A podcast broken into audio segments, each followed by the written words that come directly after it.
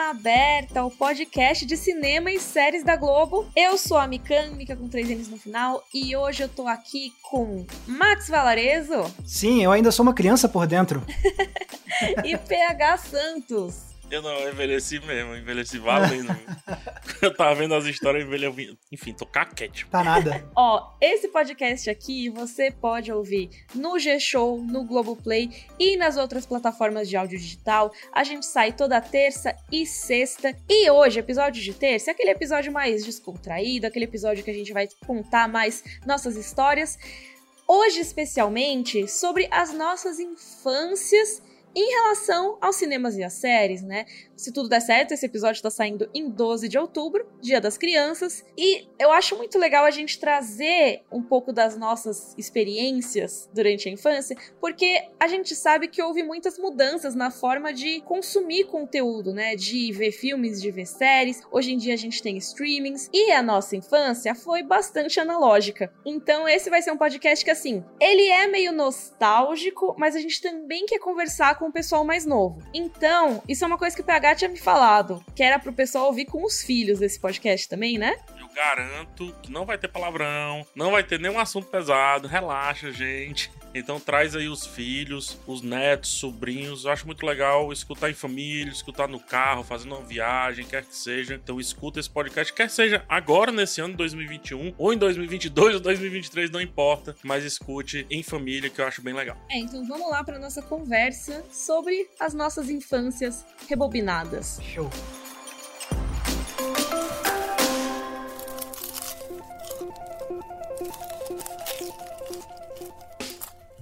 Eu já queria trazer aqui que nós somos os três, eu acho que parte das últimas gerações a crescer sem a internet muito presente, né? Eu acho que o PH é um, alguns anos mais velho que eu e o Max, mas eu, até uns meus 10 anos por aí, eu não tinha muito contato com a internet. Eu era muito mais essa coisa analógica. Imagino que vocês também? Com certeza, assim. Foi lá pra quando eu tinha uns 10, 11 anos de idade que eu comecei a me habituar com esse negócio de internet. E aquele negócio, era uma internet que não te deixava ver nada de, de vídeo, até porque não tinha YouTube, essas coisas, né? Então a internet não tinha nada a ver com a minha relação com filmes e séries, ela era outra coisa, assim. E realmente, então, a, até então, a minha relação com filmes especialmente cinema mesmo, era justamente tudo analógico, com VHS, vendo na televisão e essas coisas assim é, todo o meu contato inicial com, acho que com todas as formas de arte foi assim, foi analógico mesmo, de ir no local, de ir no museu, de ir na locadora, de ir ao cinema, por aí vai. Você falou da internet, Mika, aí as memórias começam a vir, né? Eu lembro e eu não vou saber com que idade. Pode ser 5 anos, pode ser 10 anos, porque para mim é um engodo. Isso, é uma coisa só. uh, mas eu lembro do meu pai me chamando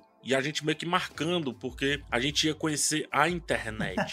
a gente ia na Universidade Federal do Ceará, UFC, porque lá tinha a internet. É a entidade internet. Entendeu? Então nós iríamos lá ver o que é essa a internet. E eu lembro que a gente acessou o site da NASA, entendeu? Uau, e é duas horas para baixar uma foto, e a gente viu lá a foto de Marte, o rosto pintado no chão, aquele negócio todo assim. Então era isso. A internet para mim foi uma entidade um dia.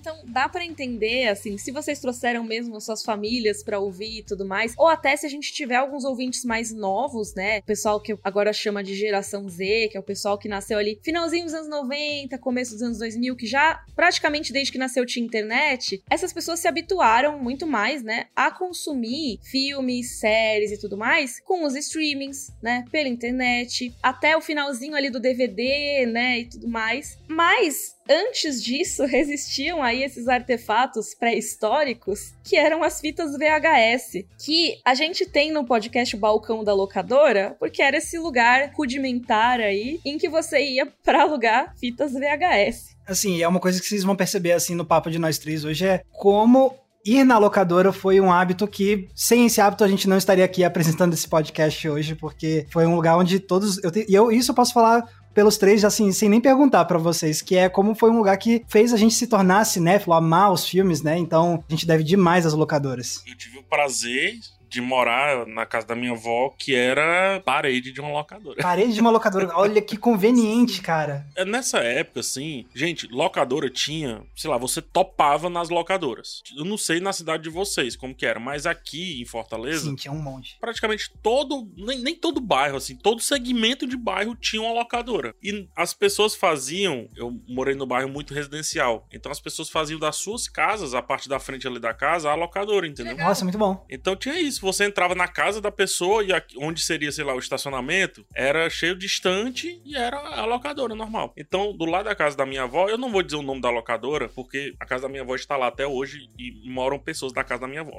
Então, eu não vou, não vou fazer isso. Mas o bom é porque eu tinha amizade, obviamente, né? E quando fechava a locadora, o dono da locadora, que eu também não vou dizer o nome, deixava eu alugar qualquer filme. Ou seja, deixava eu levar qualquer filme pra eu devolver no dia seguinte, quando a locadora abrisse, que era por volta de meio-dia ou 11 da manhã, uma parada assim. Então eu podia virar a noite vendo filme de graça. Nossa, que Olha, maravilha. que legal. E por outro lado, tinha um fator limitante.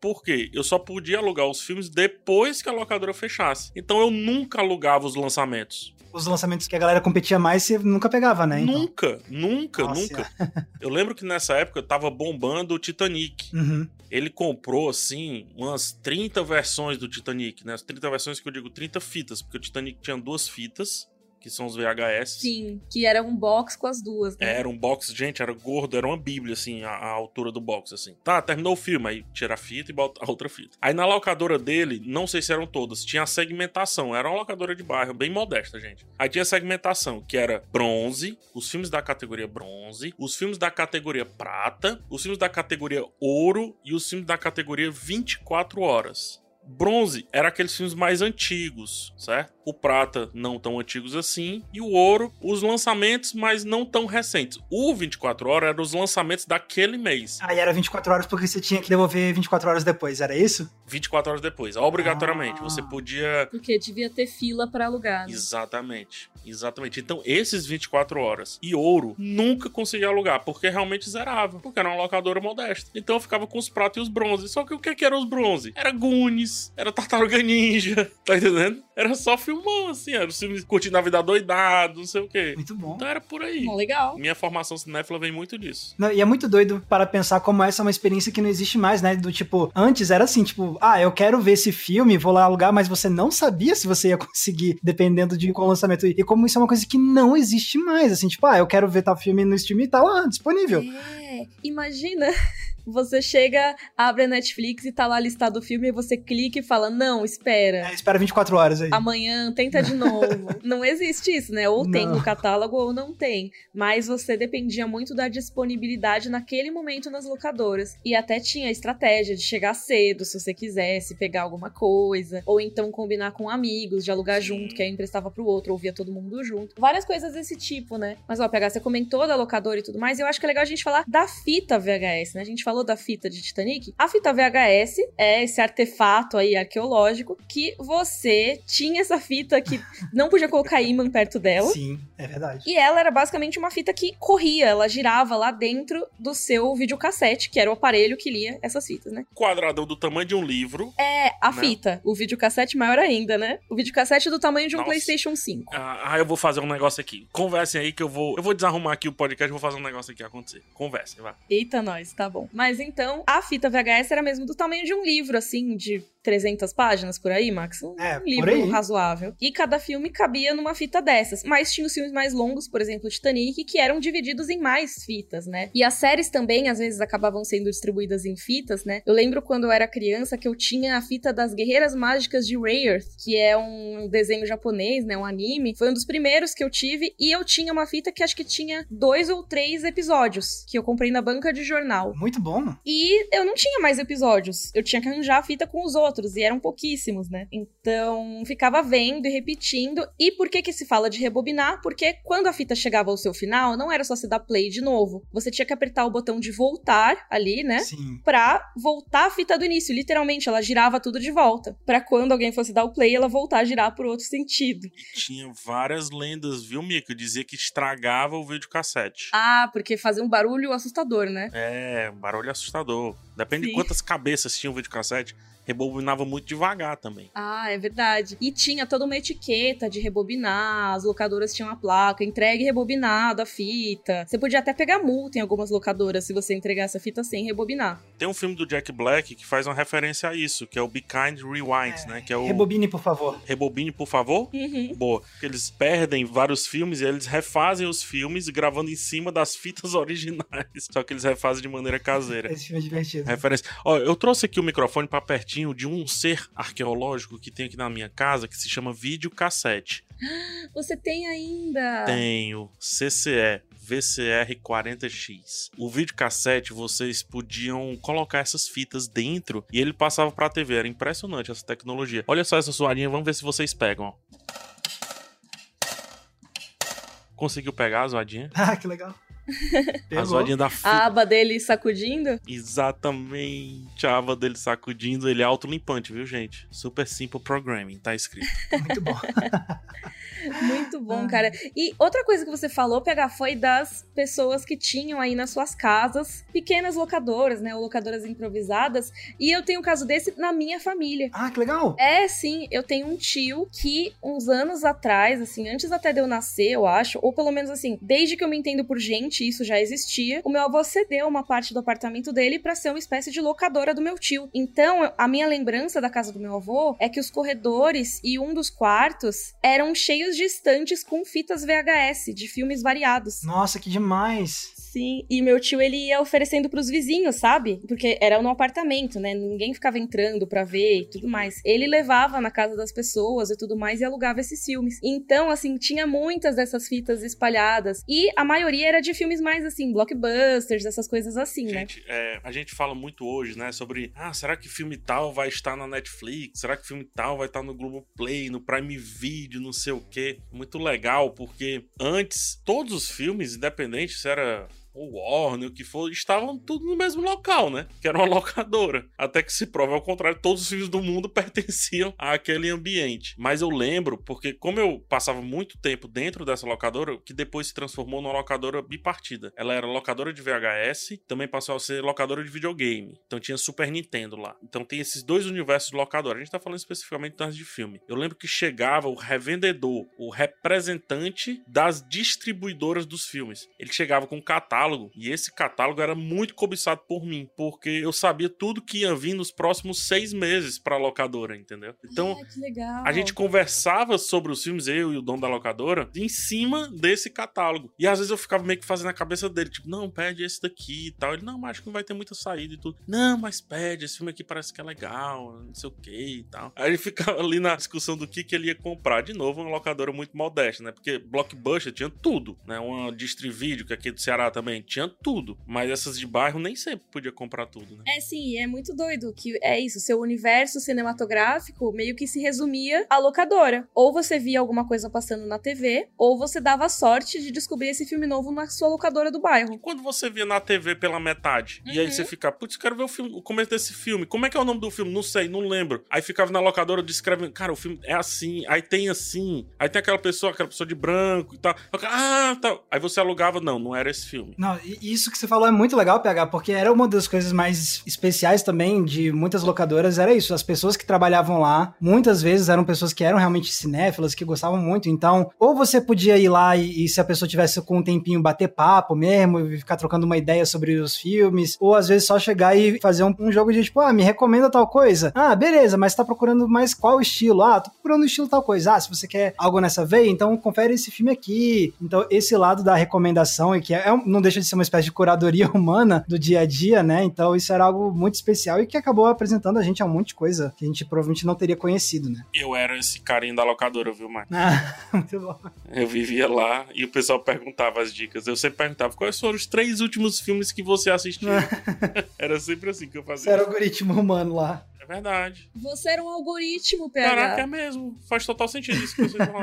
Olha só. Mas é, no meu caso, eu tenho uma tia, ela tinha sido dona de uma locadora, mas não era já nesse esquema, que nem a das experiências que vocês tiveram. Então ela tinha realmente um lugar comercial separado na rua, que era a locadora dela. Só que essa locadora fechou quando eu era muito novinho, então eu não tenho muitas memórias dessa locadora especificamente, mas o que, uma coisa que acabou acontecendo é que quando ela fechou a locadora dela, isso ela fechou, tipo, muitos anos antes de vir internet, streaming, essas coisas assim. Ela fez uma. vendeu, mas ela guardou vários filmes que ela gostava muito. Então, uma das coisas mais legais na casa dessa minha tia era ir no quarto onde ela tinha uma estante cheia de VHS. E aí era muito bom, porque aí tinha algumas coisas que às vezes nem tava mais disponível nas locadoras normais, mas tinha na casa da minha tia e eu podia pegar. Mas experiência de locadora mesmo, o que mais tinha comigo era. Meus pais, eles amam cinema, então muito da minha formação de fã de filmes também veio deles. E era toda terça-feira que a gente ia quando eu era pequeno, era toda terça-feira a gente ia lá na Videobis, a extinta Videobis que existia lá na Asa Sul, aqui em Brasília, e a gente ia lá. Agora pensando, talvez a gente fosse nas terças-feiras, porque era evento, né? Esse negócio, vamos à locadora. E ainda mais porque não era tão perto assim da minha casa, então era uma aventura mesmo, e era sempre muito legal. E eu fico pensando hoje em dia, por que terça-feira, né? Eu fico pensando, ah, provavelmente porque talvez terça-feira fosse o dia da semana que, que tinha promoção.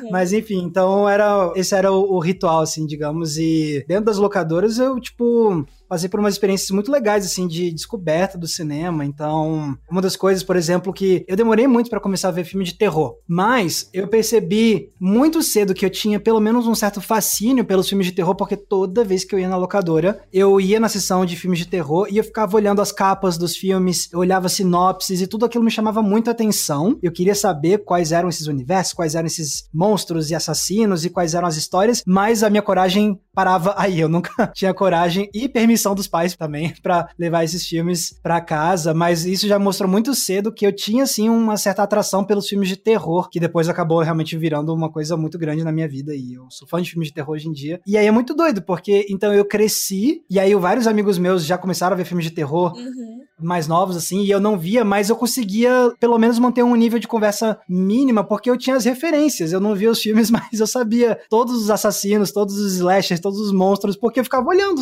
as sinopses e os títulos, então eu tinha as referências básicas e conseguia levar um papo assim, sem ter visto os filmes. Nossa, era muito legal. E não só com filmes de terror também, porque aquele negócio, tinha umas épocas que a, a estante não mudava tanto, então você passava 20 mil vezes no ano pelos mesmos filmes, e aí você olhava assim, ah, é, então tem tal filme com tal ator, e aí você acabava guardando. Você podia nem ver o filme, mas você ganhava certo repertório também, né? De, de saber a existência desses filmes, pelo menos. Então, também foi rico para minha formação nesse sentido, de saber da existência de vários filmes mesmo que acabasse não alugando eles. Gente, legal.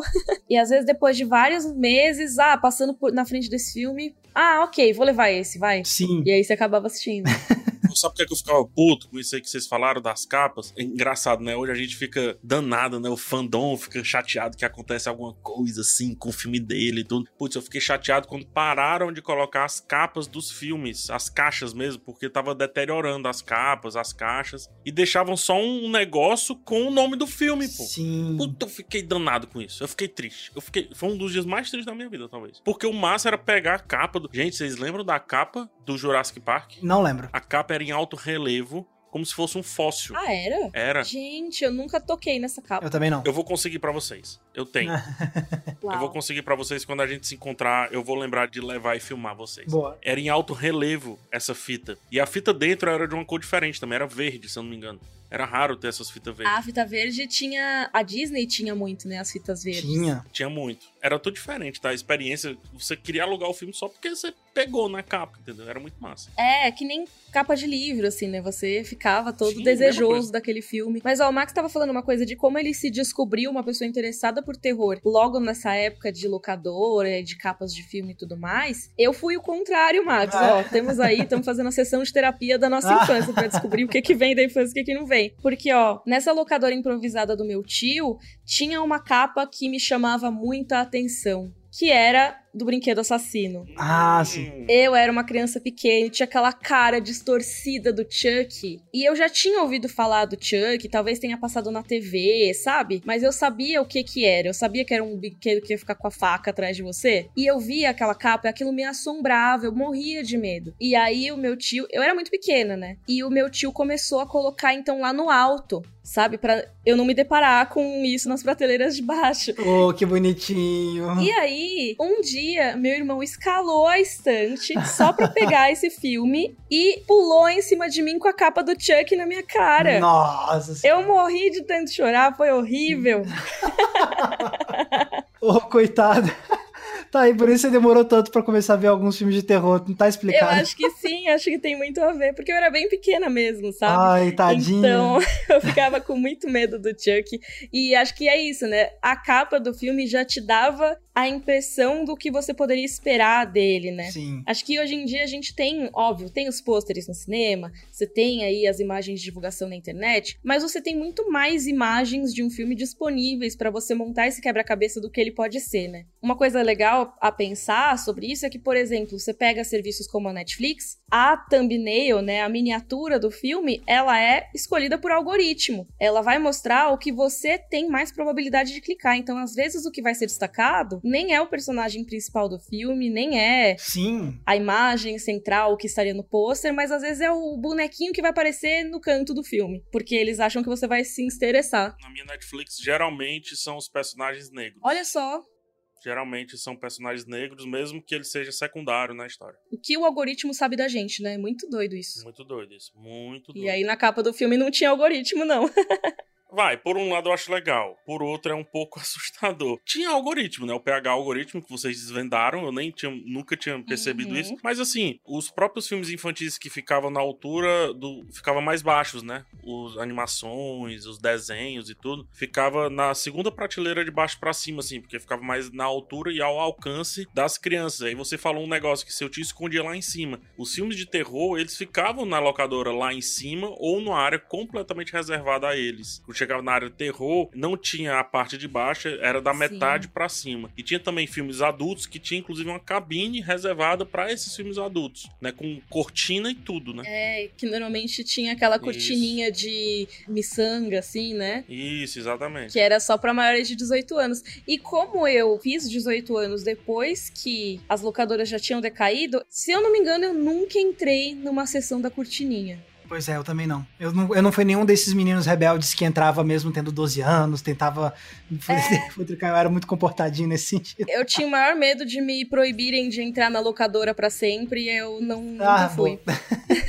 Tô calado aqui pra não me compreender, viu, família? Ah, É, até porque temos crianças ouvindo esse episódio, então não vamos entrar em detalhes aqui. exatamente, Não, vamos exatamente. Mas deixa eu contar uma história desse lance de filme de terror, julgar pela capa, julgar pelo nome, que assim, eu gostava muito de futebol. Sempre gostei muito de futebol. Tinha alguns filmes de futebol. Por exemplo, filme da Copa de 70, filme da Copa de não sei o quê. E eu adorava alugar esses filmes porque às vezes eles tinham até o jogo completo, então os melhores lances e tal. Filme dos lances do Pelé, FIFA Fever, 1994, tinha tudo da Copa de 94 e tal. E eu já tinha, acho que, alugado na maioria dos filmes de futebol. E aí eu descobri que tinha uma seleção da Holanda que se chamava Laranja Mecânica. Ai, nossa. Você já sabe onde é que vai dar essa história, né? Já tô traumatizada por você, PH. É. Com certeza não é um filme pra crianças nem adolescentes virem. É, Assim, pelo menos uns 16, 18 anos. Eu era assim. bem novo.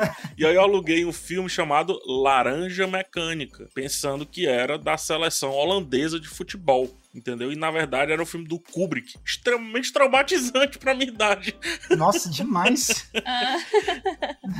É, e, e eu lembro agora você falando como depois. Eu assisti o filme tudo. Enfim, meus pais eram muito permissivos e não que seja o certo, tá? Eu acho que nem é. Minha mãe nem sabia, assim, mais ou menos o que tava acontecendo ali. E eu assisti o filme, obviamente não entendia nada, mas sei lá, eu achava bom terminar os filmes, sabe? Mas como depois do Laranja Mecânica eu fui alugando vários filmes, porque pra mim o Laranja Mecânica era um filme de terror. É bom deixar isso bem claro. Quando eu vi a primeira vez era um filme de terror. E aí eu comecei a alugar outros filmes de terror que tinha frutas no meio. Não sei o que, tomates assassinos e tal. E aí esses filmes realmente eu me divertia muito. Esse daí até que dava pra assistir. essas histórias são muito peculiares, né? De locadoras e tudo mais. Mas e as fitas que vocês tinham em casa? Vocês tinham a fita do coração, assim, que vocês ficavam dando play eternamente até irritar os pais de vocês? Nossa, sim, eu tenho o que foi a, a minha primeira. Inclusive, quando o podcast estreou, a gente, eh, o pessoal do G-Show fez uma entrevista de perfil, né, com a gente, perguntaram qual foi a primeira paixão cinematográfica das nossas vidas, né? E aí eu coloquei lá, Bambi. Por quê? Por causa disso. A gente tinha lá a fita do Bambi e era o filme que quando eu tinha, sei lá, três anos, eu ficava vendo três, quatro vezes por dia até ninguém da minha família aguentar mais. Só que uma das coisas que é muito querida de memória, assim, pra mim, nesse sentido, é porque eu sou filho de um chileno. E tem a minha família do Chile e tudo mais. E aí eu cresci numa casa onde se falava todo dia português e espanhol. Minha mãe brasileira, então com ela era português, com meu pai espanhol, mas assim, muito da, do como eu aprendi espanhol foi justamente porque a família do Chile, quando vinha visitar, trazia fitas de VHS, especialmente da Disney, dubladas em espanhol. Então, a verdade é que assim, muitos dos clássicos da Disney que todo mundo cresce assistindo, eu cresci assistindo dublados em espanhol, Legal. inclusive Bambi. Então, tipo, tem frases de Bambi que eu lembro até hoje, só que eu só lembro como é que é em espanhol. Então, sei lá, o pai do Bambi falando pra ela, levanta-te Bambi, e essas coisas assim. E não só de Disney, mas também minha fita de Space Jam, que também é outro filme que eu via infinitamente no VHS, minha fita de Space Jam também era em espanhol, então foi muito engraçado que ano passado eu fui rever o Space Jam original, e eu fui ver em inglês, e aí eu ficava,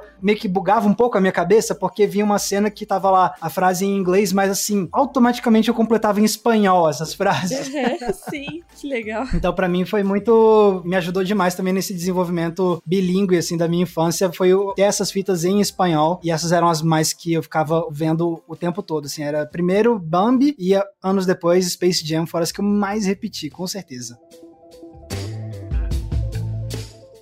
Você tinha VHS de estimação, ô Mika? Cara, eu tinha. Eu tinha uma fita da Branca de Neve e Sete Anões, que foi assim. Acho que foi a minha primeira paixão, assim, na vida, de assistir mil vezes e tudo mais. Fita VHS você podia dar quantos plays você quisesse, ela não necessariamente estragava, óbvio. Mas se ela gastasse, ia ser nesse caso, sabe? Eu realmente via todo dia a fita, meus pais não aguentavam mais. Eu era fascinada pela Branca de Neve, tudo era Branca de Neve. Queria ir pra escola vestida de Branca de Neve, não sei o quê. Não ajudou também que eu sou, tipo, uma menina com cabelo preto, cabelo curtinho, que é muito branquinha, e aí virou Branca de Neve na escola e tudo mais, que era a louca que ia lá com o vestidinho da Branca de Neve, né? que bonitinho. Eu tenho fotos, depois eu mando para vocês. E uma coisa que rolou muito, assim, é que tinha o making off, né? Acho que eu até já comentei aqui no podcast, que tinha o making off que passava na fita da Branca de Neve. E eu via até o making off. E acho que uma das minhas coisas com animação veio muito disso, porque eu via como que o Walt Disney tinha montado, como que funcionava todo o processo de uma animação, não sei o quê. E eu mal entendia quando era criança, né? Mas eu já fiquei meio fascinada pelo processo. Eu, nossa, eles tiram foto de cada quadro, que não sei o que, não sei o que lá. E então, essa fita eu, assim, vi demais, demais. Mas outras também. Tem a da Guerreiras Mágicas de Rayers, que eu falei para vocês, que eu também vi. Aqueles episódios iniciais, eu vi acho que, sei lá, mil vezes cada um. E eu não sabia o que acontecia depois. Eu gostava gostava das Guerreiras Mágicas de Rare, mas eu só tinha visto os primeiros episódios. Eu fui ver depois de adulta. Nossa, deve ter sido incrível essa experiência. Foi, mas aí é bizarro porque assim, é um anime que ele tem uma primeira fase e a segunda fase não tem nada a ver, assim, tem os robôs. Aí eu fiquei, e, o que, que, que tá acontecendo? Eita. Que não tem nada a ver com o que eu tinha gostado no começo, assim, mas é muito legal de qualquer forma. E cara, eu lembro muito que uma coisa que eu gostava nos VHS era que tinha os trailers. Isso nos DVDs teve muito também, mas aí surgiu o recurso de você pular os trailers, né? Tinha alguns alguns DVDs que não deixavam e tudo, mas eu confesso que eu gostava muito de ver os trailers, porque eles eram trailers falando de outros filmes que eu não conhecia, era muito difícil você ter acesso ao que estava sendo lançado, né? Nossa, sim. Então, agora, por exemplo, eu tô aqui, enquanto eu tô falando, eu abri a abertura do VHS da Disney, da Branca de Neve, pra eu lembrar o que que tinha nele. E aí tem, ó, propaganda do parque da Disney. Ah, que demais. Tem o aniversário do Pato Donald, tem um monte de coisas que meio que deixavam você ansioso para descobrir mais sobre essas outras coisas aí da empresa, né? Outros filmes. Nos filmes que não eram animações ou não eram da Disney, você tinha também trailers de outros filmes daquele mesmo estúdio. E era uma forma de você conhecer, né? Sim, inclusive foi assim com o trailer de VHS que eu conheci quem? O Chuck. Você conheceu pela capa na locadora? Ai, mas eu, a minha primeira vez vendo o Chuck não foi nem com uma foto, foi vendo o trailer. Então, vendo cenas já dele atacando o menininho e a mãe, não sei o quê. Ai, que assustador. Foi aterrador, assim. Tipo, o Chuck foi um personagem que eu demorei muito tempo para ter coragem para começar a ver, porque ele não me traumatizou do jeito que te traumatizou, mas assim, eu conheci ele já em movimento, digamos, por causa de um trailer de um VHS. Ai, socorro. e olha só que legal, eu tava aqui vendo no YouTube, né, essa abertura do VHS, pra ver se era como eu me lembrava mesmo. E tem toda aquela parte no começo de como você pode identificar uma fita legítima, que tinha tudo isso, né? Aí tem que ter o selo do Mickey, aprendiz de feiticeiro, holográfico, não sei o que, não sei o que lá. Sim. Não se deixe enganar por fitas falsas e blá blá blá, que já era aí o começo da era da pirataria que tava surgindo, né? Gente, e piratear, eu não falo isso com conhecimento de causa, tá? Eu ouvi falar. Um amigo meu, amigo de um amigo meu, eram dois videocassetes, duas TVs tinha que ter obrigatoriamente dois videocassetes e duas TVs. Um videocassete estava recebendo da TV, você ligava um videocassete no outro, que estava passando aquela coisa do outro videocassete nessa segunda TV e estava gravando esse segundo videocassete da TV, entendeu? Era como se fosse duas TVs ligadas ao mesmo videocassete e um segundo videocassete Sim. gravando a segunda TV. Era isso. Gente, que loucura. Era uma coisa muito mais comum, assim, de você fazer os filmes caseiros, as gravações caseiras, porque assim como antigamente, para você fazer sua playlist, você tinha que gravar do rádio quando a música tocava, os aparelhos de videocassete, alguns tinham capacidade de gravar, né? Então era muito comum. Ah, e o filme tá passando na TV? Vou gravar para ver depois. Ou, ah, vou assistir esse programa, vou gravar novela. Nossa, na minha casa a gente gravou muito episódio de novela pra ver depois, sabe? Mas não era para vender, era pro consumo próprio e tudo mais. Esse é um hábito que, curiosamente, eu não cresci. Minha família não fazia isso de gravar muita coisa na TV. Então, eu nunca nem aprendi a fazer isso, por exemplo, de gravar da TV no VHS, porque realmente ninguém fazia na minha casa. Esse esquema da NASA aí do PH, eu não sei como faz também, não. Eu, eu só tinha. Ah, vai passar, por exemplo, o jogo do Brasil. Aí, ah, vou gravar e aí ficar vendo depois, sabe? Esse tipo de coisa? Eu tinha isso, mas eu tinha muito assim. Abri o jornal e vi o que é ia passar no Super Cine, né? Na sessão de gala. Aquele negócio todo. Aí, assim, eu não podia ficar acordado porque eu estudava de manhã, né? E aí eu deixava o videocassete gravando e ia dormir. Só que assim, você podia botar o videocassete para gravar em dois modos. Um modo que ele gravava 48 horas. Gente. E um modo que ele gravava, sei lá, 8 horas, uma parada dessa assim. Então deixava lá gravando e ia dormir. E o Brasil, cara, o Brasil ele tem que realmente ser estudado. Porque o Brasil inventou uma TV que veio conectada já com videocassete. Era TV e videocassete juntos, assim. Pode buscar no Google aí, se não me engano era da Sharp. Essa TV, vendida na Zona Franca de Manaus. Aí a, o videocassete ele vinha pregado assim na TV. Gente. Impressionante essa tecnologia. Porque a gente lembra ainda um pouco do DVD e tal, que DVDs chegou a ser, sei lá, seis reais, né? Você comprar um DVD era seis reais, é, box de 20 reais, 9 reais era o, uhum. era o uhum. mais comum. Mas no começo era caro, no começo era caro. No começo era bem caro, os lançamentos eram bem caros, só que fita era muito caro, gente. Era muito, era muito, muito caro. caro. Eu só tinha duas fitas. Na minha vida, assim, eu sou de uma família, a gente tem uma origem muito humilde. Então, todo o dinheiro da família, inclusive juntando tios e tias, era para pagar a educação. Então, a gente estudava nos melhores colégios da cidade, mas não tinha outras regalias. Era mais ou menos assim a vida. Só que na virada do plano real, ou seja, quando o Brasil mudou de moeda, né, explicando para todo mundo, uhum. foi em 94 por ali, algumas fitas ficaram em conta você comprar. Fazia sentido você comprar. E as duas que me deram de presente no primeiro aniversário pós plano real foi o Toy Story e o Rei Leão. Então eu só tinha essas duas fitas. E eu só tive essas duas fitas por um bom tempo, porque depois eu acho que aqui parou os preços, sei lá o que for.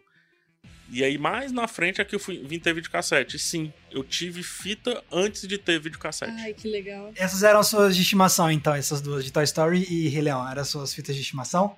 Toy Story e Rei Leão. As duas de estimação, Toy Story, inclusive, eu sabia decorado, assim, todas as falas. Nossa, é um clássico esse, eu né? Eu consigo descrever a fita na minha cabeça. Ela era amarelada, ela tinha a capa amarela com a capa de papel, né, com Toy Story e tudo, e tinha o traço assim escrito, dublado. E meu sonho era ter ela mesma, sendo que com o traço legendado, ah. porque, sinceramente, desculpa, mas eu era muito novo. Eu não sabia a diferença, assim. Tipo, eu não, eu não sabia o que era, entendeu? Uhum. Parecia um filme diferente, pô. O que era um filme legendado. E um amigo meu, uma vez na escola, me fez chantagem, eu nem sei se ele tinha mesmo, disse, a minha tem escrito legendado.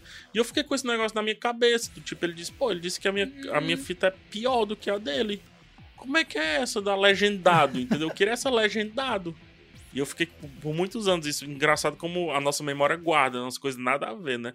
Vocês falando, eu tava viajando aqui na fita do Toy Story. Viajando. Não, mas isso me lembrou uma história também. Porque é aquele negócio, né? Então hoje para as gerações atuais pode soar bizarro, né? Porque hoje em dia você entra lá no streaming, escolhe se você vai ver dublado ou legendado, né? Mas assim, na época do VHS você tinha as cópias que eram dubladas e as cópias que eram legendadas. E é muito engraçado, porque você criava esse hábito, né? De tipo, ah, beleza, encontrei o filme que eu quero ver. Opa, mas pera, é dublado ou legendado? Uhum. E aí eu fui muito doido quando veio a transição pro DVD. E aí eu nunca vou esquecer de um dia que um dos meus melhores amigos de infância, inclusive se você estiver ouvindo, um abraço, Miguel, ele ia dormir lá em casa, não sei o quê, então a gente foi lá na, na locadora, eu, meu pai e o meu amigo. E aí foi uma das primeiras vezes, se não a primeira vez, que a gente foi alugar DVD e não VHS. Então meu amigo foi para um canto, olhar filmes lá no outro canto, e eu fiquei com meu pai olhando outros filmes, né? E aí eu encontrei um, eu, pô, pai, acho que esse aqui ia ser legal, não sei o quê, mas tô olhando aqui na capa do DVD, não tá dizendo se é dublado ou se é legendado. Aí meu pai assim, uai, mas não, não, isso tá errado. Aí pegava assim a capa do DVD e olhava, é, caramba, realmente não tá dizendo se esse DVD é dublado ou legendado, né? Aí chegou o meu amigo, a gente falou, pô, olha só que bizarro, esse DVD não tá dizendo se é dublado ou legendado. Lógico que não, é, é, um, é um DVD, você tem um menu, você escolhe se é dublado ou legendado. A gente, nossa, que burrice é mesmo, é verdade, tinha esquecido disso. E... O ápice da tecnologia, né? É o ápice da tecnologia, assim, me marcou demais isso. E, tipo, meu Deus, é verdade. Agora dá pra escolher. Tinha até a faixa comentada. É, Vocês nossa. lembram disso? Assim, é, por mais que a gente esteja falando muito de VHS, assim, tipo, a fase quando entrou o DVD foi, assim, para mim, revolucionário como alguém que era apaixonado por filme, porque não só por você poder personalizar a sua experiência dessa forma, com o dublado, legendado, mas também por essas coisas que quando você é muito fã e quer ir além dos filmes, né, o DVD era um prato cheio, assim, porque tinha... Tinha os extras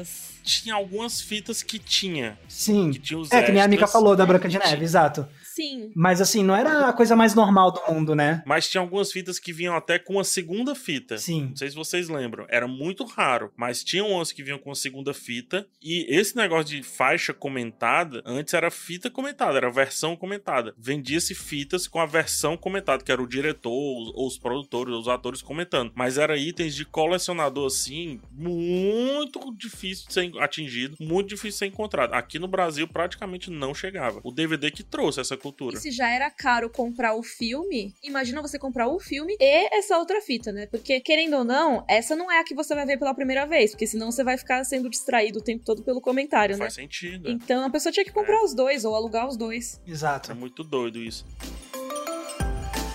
tem um, outra memória também, que aí é a memória triste, que é o fim da fita do Toy Story, que a gente não falou aqui. Mas essa fita, ela morfou. Nossa, que saco. As fitas morfavam. A parte de dentro morfava. E não era um negócio difícil, viu? Não era um negócio muito difícil. Era só deixar na gavetinha errada ali, no tempo errado, e morfava fácil, fácil, fácil. Acontecia bastante. E aí ficava tudo manchado, né? Tudo manchado. Tinha até uns videocassetes que eram. Tinha aquele lance do autolimpante. Eu pensava que o autolimpante era para limpar o mofo. Só que se você colocasse, você transferia o mofo pro videocassete e aí, consequentemente, você começava um processo de morfar todas as fitas que vinham daí por diante. É, aí você causava uma intoxicação na sua casa, né? Tudo, tudo mofado, todas as fitas. A pandemia das fitas, né? É uma parada dessa assim. Sim, é nossa, então era, era realmente assim, tinha um cuidado todo especial. Por isso até que quando as pessoas falam, ai, naquela época que era bom e não sei o quê, eu acho assim, era bom, era. Tinha suas vantagens, tinha muita coisa legal, mas não dá para fingir que hoje em dia o acesso não tá muito maior, né? Sim. Isso que vocês comentaram de ter a faixa comentada. Hoje em dia, se eu quiser assistir ao filme com a dublagem em alemão e a legenda em japonês, eu consigo, sabe? Se eu quiser ver um filme francês que acabou de estrear, vai ter algum serviço de streaming que vai ter esse, esse filme, entendeu? Não vou precisar necessariamente ir até uma locadora especializada e torcer para que tenha. Então, eu acho que apesar de ter muita nostalgia dessa época, a gente tem muitas vantagens hoje em dia, né? Eu acho que é só vantagens. Eu acho que a única desvantagem que você pode apontar, e nem uma culpa do mundo, acho que é uma culpa nossa mesmo, é que quanto mais oferta no catálogo, parece que menos a gente consome. E menos a gente consome de maneira qualitativa, digamos assim. Então, na época das locadoras, das fitas, uma coisa que eu consigo afirmar tranquilamente é que um filme, quando ele era alugado, ele era bem consumido. Inclusive mais de uma Sim. vez, às vezes. Porque você ia devolver e provavelmente você nunca mais ia alugar esse filme. É o que passava na cabeça. Não, nunca mais esse filme vai estar aqui, então vamos assistir logo. Então, às vezes, assistia duas vezes, assim, seguidas e tudo. E hoje, o catálogo é tão grande que a gente passa mais tempo escolhendo do filme do que assistindo o filme, né? É o único, digamos, revés. Mas não é culpa do lado de lá, não é culpa da tecnologia do mundo. Acho que é culpa é. nossa, de, assim, a gente não sabe o que quer assistir, ou não tá preparado, ou, ou só quer ficar por ali zapeando mesmo e confiando no algoritmo. Não é culpa do catálogo, seja o que for, porque oferta é bom, né, pô? Sim. Oferta era o que a gente mais queria na época, né? Eu vejo muitas pessoas pessoas falando disso em relação ao videogame, né? Que, ai, ah, antigamente eu só tinha um jogo e eu jogava muito ele. E aí hoje em dia as pessoas começam vários e não terminam, ou ficam com vários e nunca jogam. E assim, sim, eu entendo, mas a gente muitas vezes ficava jogando só o mesmo sempre por falta de opção, porque era caro ter mais e você não tinha acesso a tantos. Então, não acho que seja um problema você ter acesso a mais sabe? E é isso, você possibilita chegar a mais coisas, né? Sim, com certeza. E isso que você falou é muito legal mais cedo, de que é, realmente a gente tava aqui super falando com muito carinho dessas memórias, mas ao mesmo tempo a gente não é tipo essa galera que recusa tudo, que recusa a modernidade, né? Então. De Deus, não mesmo. A gente tem muito romantismo, assim, uma visão muito romântica e nostálgica, porque os rituais eram diferentes, né? Então são, uhum. a gente tinha rituais que não, a gente não tem mais e que deixa certa saudade, mas assim, tem coisas que são inegáveis que são muito melhor hoje em dia. Então, você, por exemplo, a questão da qualidade mesmo audiovisual do produto que você tá vendo, né? Então, porque às vezes você ia ver o filme naquela época, às vezes ele não tinha razão de aspecto correta, ou então não tinha a melhor qualidade de áudio, ainda mais se fosse tipo um, um filme, um VHS que você pegou de um amigo emprestado que gravou da TV. Então, hoje em dia, pô, você vai lá ver as coisas tudo com a imagem bonitinha, com áudio bonitinho, que nem você falou, a facilidade de acervo expandiu demais, então pô, para quem é muito fã e quer se aprofundar em cinemas de outros países, de outras épocas, cinema clássico e tudo mais, hoje em dia é muito mais fácil, apesar de que os streamings especificamente ainda deixam muito a desejar em termos de catálogo de filmes clássicos. Mas nem se compara, né? Mas é, assim, as vantagens que vieram com a era digital e a era de streaming que a gente tem hoje em dia, ainda tem muita coisa. Que nem a gente tava falando mais cedo também, tipo, não existe mais a possibilidade de você, ah, quero ver tal filme, ele não está mais disponível porque outras pessoas já estão vendo esse filme, tipo, isso não existe. Hoje, pelo contrário, né? Hoje é vamos sincroniza o filme, vamos assistir junto, tudo aí da tua casa e aqui na minha. Exato. Gente, acho que fazer uma ligação para isso, imagina o dinheiro que a gente gastaria fazer uma ligação para meio que simular um watch para é impossível, né? Impossível. É, não é imaginável isso. Sim, com é certeza. Verdade. E aí tem um lado que eu acho que é, é, triste, mas é um sintoma do que houve de mudança, que as últimas locadoras aí deram seus respiros finais nessas últimas décadas, né? Eu acho que lá pelos anos 2000, realmente a maioria acabou fechando, né? Muitas de nicho continuaram, né? Um exemplo que eu gosto de citar aqui de São Paulo é a locadora 2001. Sim, eu fui muito nela. É um clássico, né, PH? Ela tinha muito acervo, vários filmes cult. Era realmente, assim, um lugar que eu gostava muito de frequentar. Eu lembro perfeitamente que os primeiros filmes que eu comprei, eu, PH, o meu dinheiro comprei foi na loja online da 2001. E que quando eu fui para São Paulo, tipo, eu fui visitar 2001, tá ligado? tipo assim, eu fui, nossa, eu vou lá na 2001, em massa e tal. E ela, além de ser locadora, ela vendia também. Era uma das poucas locadoras, acho que uma das primeiras que também passou a ser uma grande revendedora de filmes. Sim, nossa, tinha muita coisa legal. Eu acabei descobrindo muita coisa por lá. E ela foi uma das que resistiram aí bravamente a essa era. Para vocês terem noção, como eu falei, né? A maioria acabou fechando ali. Se sobreviveu até 2010, já era muito, né? E a 2001 fechou em 2019. Então, até agora pouco, ela ainda existia. É uma pena, eu até pensei que ela fosse durar para sempre, sabe? para ficar uma memória ali. Mas não, acho que não teve como, né? É muito difícil manter um negócio desses nos dias de hoje. É, aqui em Brasília foi bem isso, bem parecido mesmo, assim, as últimas locadoras que, pelo menos perto da minha casa, que foram perdurando mais tempo, foram essas mais cult também. Então você tinha uma que era a Video Cult e outra que era um ícone daqui de Brasília, que era a Oscarito. E realmente, tipo, chegou um dia que não dava mais, assim, que teve que fechar e, e aí dá um, uma pontadazinha, assim, no coração de, tipo, pensar que é uma, uma era que foi se encerrando, né? Aqui em Fortaleza, a maior locadora que teve, assim, natural daqui, né, originária daqui, foi a Distrivídeo, que fechou ano passado, em 2020, ela tava fechando a última loja. A Distrivídeo era enorme, muito grande, e nos últimos dias, ela era metade pet shop já, ou seja, era o pet shop que estava sustentando a locadora, o ponto era da mesma pessoa. Então tinha um café, um pet shop e a locadora. E tudo isso, esses três pontos, um dia já foi uma locadora inteira. Só pra vocês terem ideia, o tamanho que era distribuído era quase o tamanho de um quarteirão inteiro de uma avenida. Não é de, um, de uma rua, de uma avenida. Era metade, era um pouco mais da metade de um quarteirão de uma avenida aqui da cidade. Ir na Distrivídeo, para mim, era Disneylândia, porque a Distrivídeo ela tinha os consultores dentro, ela tinha sofás, ela tinha as cabines que você podia passar parte do filme para saber se você queria assistir. Ela tinha as televisões que ficavam sempre passando os filmes. Você podia ligar, você podia fazer parte do clube deles. E aí no clube você tinha tanto descontos como você podia antecipar o seu aluguel, por exemplo. O filme tal está no, no cinema. Você já podia reservar aquele filme quando ele chegasse em vídeo, que ela saberia quantos filmes comprar, né? Quantos VHS comprar para colocar disponibilizado ali. E depois de três meses do filme lançado, eles eram vendidos. Então, esses filmes sobressalentes, essas fitas sobressalentes eram vendidos. E era uma forma que eu tive de comprar muitos filmes baratos, que eram os filmes usados, entendeu? E alguns, inclusive, sem a capa mesmo, porque a, a capa se perdia, tinha só aquela capa com papel escrito o nome do filme, né? Sei lá, Jurassic Park e tudo. Então, a Distrivídeo é, é muito importante aqui no Ceará. Eu tenho certeza que muita gente trabalhou na Distrivídeo, que tinha muitos funcionários. E eu converso com amigos e tudo, amigos que eu fiz recentemente. E quando eu converso, aí o cara, ah, eu trabalhei na Distrivídeo e tal. Então, foi uma locadora muito importante porque acolheu muitos funcionários, muitos cinéfilos no começo de carreira e tudo.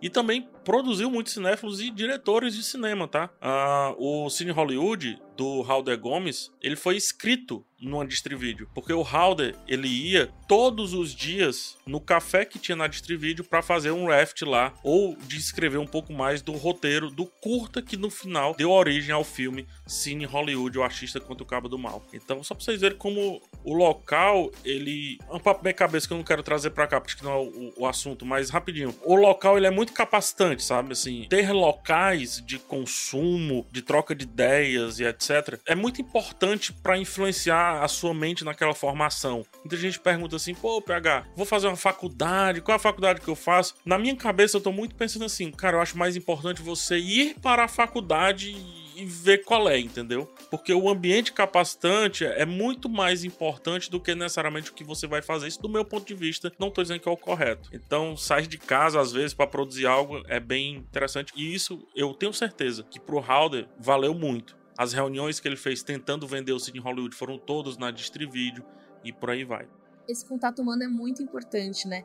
E aí, enquanto a gente tava conversando, eu tava pensando aqui, poxa, que eu me lembre, tem pelo menos uma locadora que ainda sobrevive em São Paulo. E eu fui procurar, tem uma matéria muito legal da Época Negócios do ano passado falando sobre as últimas locadoras de São Paulo. E é uma matéria muito, muito, muito legal, eu recomendo muito. A gente vai deixar linkado na descrição aqui do podcast. E uma das locadoras que eles citam é a Video Connection, que é uma locadora que tem lá no Copan, um edifício aqui em São Paulo, que é mega importante aqui do centro, projetado pelos Niemeyer e tudo mais. E essa locadora tá lá desde os anos 80. Hoje em dia, ainda tem pessoas que vão lá alugar e tudo mais, mas eu lembro dela como cenário para gravações, que é muito comum fazerem como locação mesmo, para matérias e tudo mais. Eu deixo a dica também do documentário que tá no Prime Video, chamado Cinemagia, a história das videolocadoras de São Paulo, uhum. que conta muito do surgimento. Você vai entender perfeitamente essa cultura da locadora para além das nossas histórias pessoais. Ah, ó, pronto. A pessoa vê esse documentário, lê a matéria em seguida e vai ver coisas gravadas na Video Connection depois. Eu acho que vale muito a pena, porque é isso. São Paulo chegou a ter mais de 4 mil locadoras ao mesmo tempo. É, é assim, é muita coisa. E hoje em dia, assim, se tiver 10, 15, é muito, sabe? Que tenha um destaque e tudo mais, né? Que tenha um funcionamento pleno e tal. Então, assim, não tô dizendo, ai, nossa, que pena, acabaram as locadoras. Não é, acho que esse não não é um podcast para isso, né? Mas é pra gente celebrar como foi pra gente, né? Eu não acho que tenha que voltar a ser como era aquele tempo, porque não tem como, mas acho que é muito importante a gente lembrar como foi e como que a gente chegou aqui, que acho que muito da nossa formação tem a ver com isso. Como eu acredito que muita gente hoje, por exemplo, a gente fala muito mal do algoritmo, né? Assim, é, coloca o algoritmo numa casinha sempre do, sei lá, do. Parece que é um bicho de sete cabeças que veio para destruir tudo. Veja só, olha o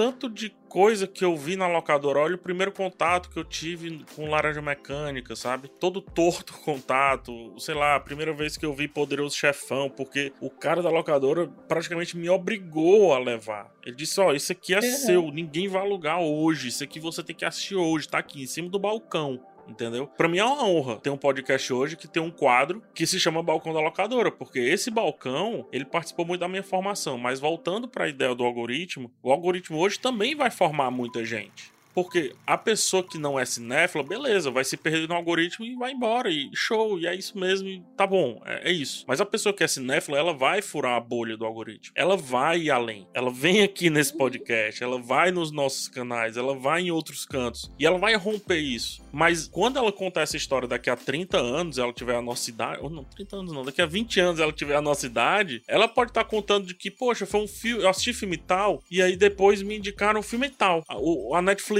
a Globoplay, Prime Video, seja lá o que foi, me indicou o filme tal, né? Então, assim, sei lá, as nossas variantes do futuro estarão conversando sobre o algoritmo. e como era louco essa questão do algoritmo, é errar de vez em quando uns filmes ali acolá e a pessoa ter acesso a um filme que nunca acharia que teria acesso, né? Cara, eu tava pensando muito nisso, que enquanto a gente tava conversando, eu tava pensando, tá, essas foram as nossas infâncias. Como é a infância de alguém que tá agora crescendo com o algoritmo? E eu tinha pensado, ah, provavelmente não vai ter essa coisa muito unificada de aí ah, todo mundo viu o mesmo filme quando era criança, porque é o que passava na sessão da tarde, porque é o que tava no cinema e tudo mais, porque o algoritmo vai recomendar coisas de diferentes épocas, de diferentes lugares. Então, talvez cada um tenha uma referência diferente do que é o programa da infância. Mas depois eu parei para pensar, eu, eu mesma já me já me contra-argumentei, sabe? Porque eu fiquei pensando, a gente já teve experiências muito diferentes de infância. O Max viu os filmes em espanhol, entendeu? Então não é porque naquela época o acesso era de determinada forma que acabava deixando tudo mais único, né? Um pouco espaço para segmentações, que a gente não tinha experiências muito diferentes, né? E eu acho que hoje em dia é meio que a mesma coisa. Você vai ter coisas que são mais recomendadas pelo algoritmo e que vão ser algo unificante para várias das crianças de hoje em dia, mas elas também vão ter suas experiências particulares, assim como já teve na nossa época e a gente às vezes esquece de contabilizar isso. Sim. Ó, então já fica a sugestão, ó, daqui a 20 anos, porque esse podcast vai estar no ar daqui a 20 anos. É isso aí. A gente faz um episódio especial com a nova geração, a gente faz um convite aí para eles falarem de como era nostálgico na época do Globoplay e do Netflix.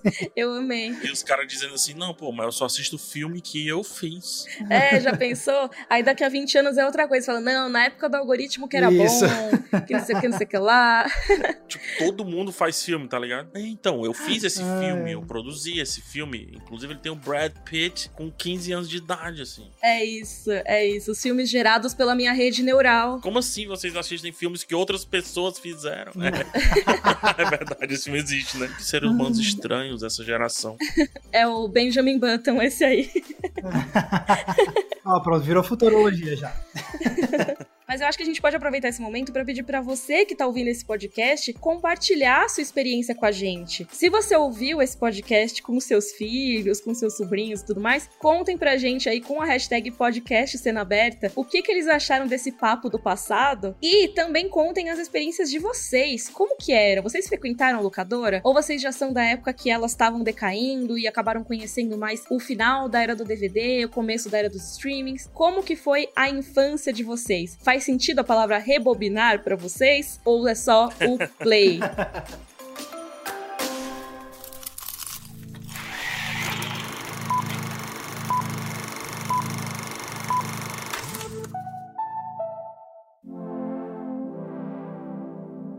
E eu aproveito para encerrar esse papo sobre as nossas infâncias perguntando onde vocês estão nessas redes sociais aí algorítmicas. PH, onde a gente te acha? Ah, o meu balcão da locadora hoje, além de cena aberta, é, estou no YouTube, só buscar PH Santos você vai me encontrar facilmente no Twitter, arroba phsantos, e no Instagram também, arroba phsantos, o que me traz também, desculpa, eu vou só trazer uma reflexão rapidinha, me traz a reflexão de que é, eu nunca poderia ter trabalhado com cinema, ter enviesado para outras áreas da minha vida, e provavelmente quando eu morrer, eu ainda vou estar indicando filmes aí para várias pessoas, porque tem lá mais de mil vídeos publicados no meu canal, então é muito louco saber que aquele cara que tava lá recebendo o poderoso chefão do dono de uma locadora, hoje tá indicando indicando poderosos chefões para outras pessoas aí nas redes sociais no YouTube. Maravilhoso. E Max, você? Quem quiser me encontrar no YouTube, eu tô com o canal Entre Planos, tudo junto. E nas redes sociais, eu estou com a mesma arroba no Twitter e no Instagram com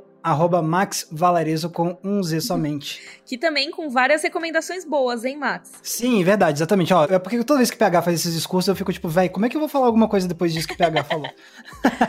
Mas sim, eu também tô lá fazendo as minhas recomendações de filme e vou continuar durante quanto tempo eu puder aguentar fazer isso. E você, Mika, onde é que a gente te encontra? Vocês me encontram no YouTube como Mikan, com três N's no final, e também nas redes sociais como Rei hey, Mika no Twitter e underline Miriam Castro no Instagram. E esse podcast maravilhoso que vos fala, vocês encontram toda terça e sexta no G-Show, no Globoplay e nas outras plataformas de áudio digital. Espero que a gente seja aí formador da infância de alguém, será? Já pensou? Pelo menos na adolescência. Talvez a gente tenha alguns ouvintes adolescentes. Esperamos que vocês tenham gostado desse papo das nossas infâncias e a gente volta no próximo episódio do Cena Aberta. Tchau, tchau!